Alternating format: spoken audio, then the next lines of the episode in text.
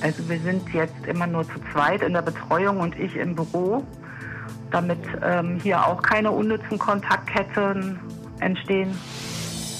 In dem Moment, wo natürlich ein Kind sich wehtut zum Beispiel oder traurig ist, ist natürlich auch ein bisschen körperliche Nähe unsererseits gefordert. Da haben tatsächlich auch das ein oder andere Kind doch schon Tränchen verdrückt und gesagt, ich will wiederkommen. Medienwerkstatt Bonn. Podcast.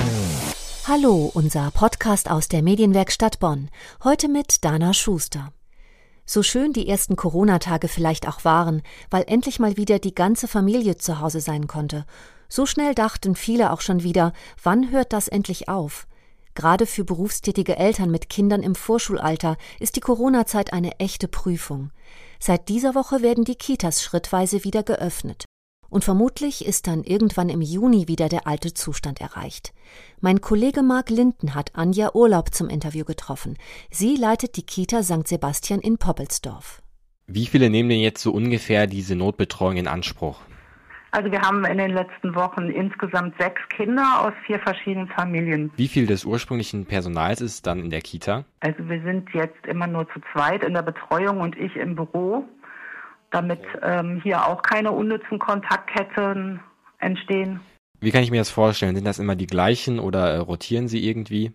Ja, also am Anfang haben wir natürlich überlegt, wie wir das machen. Da waren auch noch alle hier die erste Woche und haben andere Arbeiten übernommen. Dann wurde ja aber das Kontaktverbot noch enger gehalten, so dass wir dann gesagt haben, wir gucken, dass dieselben Mitarbeiter erstmal in der Betreuung bleiben, die es in der ersten Woche gemacht haben und haben dann wochenweise gewechselt.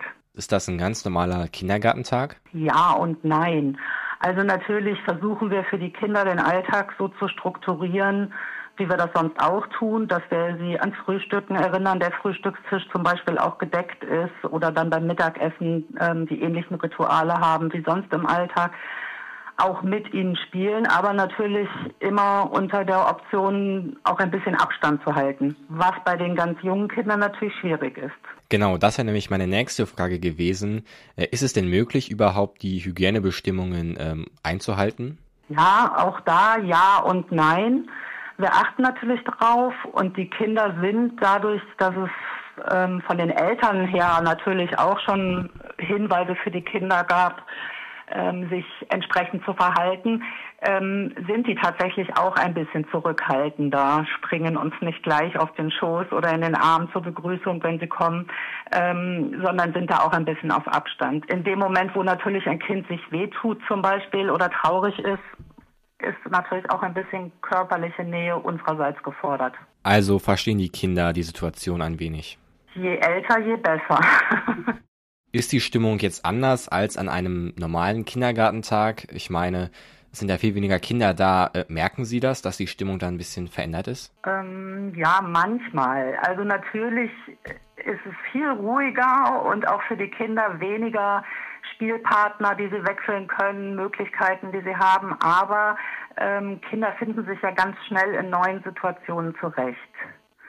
Und von daher sind sie guter Dinge und freuen sich, wenn wir ihnen was anbieten, aber eben auch, dass sie hier nochmal andere Räume, anderes Spielmaterial, andere Möglichkeiten haben als zu Hause.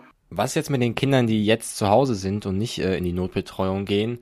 Wie glauben Sie, wirkt sich das auf die Kinder aus? Ja, das ist schwierig zu verallgemeinern, denke ich. Also grundsätzlich habe ich den Eindruck oder die Rückmeldung bei unseren Eltern ähm, und Kindern, dass es denen gut geht, dass sie versuchen, das Beste aus den Situationen und der Umgebung zu Hause zu machen ähm, und ja, auch da Homeoffice und Kinderbetreuung unter einen Hut zu kriegen, ohne dass die Kinder darunter leiden. Die Kinder vermissen uns aber. Also wir haben schon telefoniert, E-Mails geschrieben, Osternester an die Kinder verteilt, die die Eltern mit den Kindern hier abgeholt haben, sodass sie uns sehen konnten.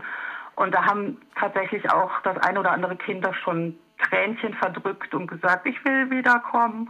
Wie schauen Sie denn jetzt in die Zukunft? Ja, gemischt natürlich. Ähm, jetzt ist natürlich heute abzuwarten, wie die Politik entscheidet, wie es grundsätzlich weitergeht.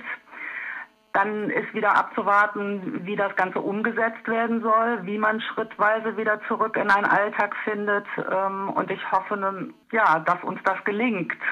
bei allen äh, Maßgaben und Vorsichtsmaßnahmen, die jetzt eingehalten werden müssen. Alles klar, Frau Urlaub. Vielen Dank für das Gespräch. Ich wünsche Ihnen und Ihren Kolleginnen noch viel Kraft in dieser Zeit. Dankeschön. Vielen Dank für die Fragen. Mein Kollege Mark Linden im Gespräch mit Anja Urlaub von der katholischen Kindertagesstätte St. Sebastian. Zwei Monate läuft die Kita jetzt schon im Notbetrieb.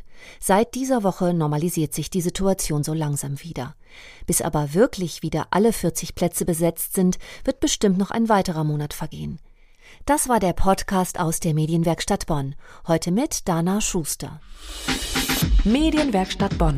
Mehr Beiträge auf medienwerkstattbonn.de.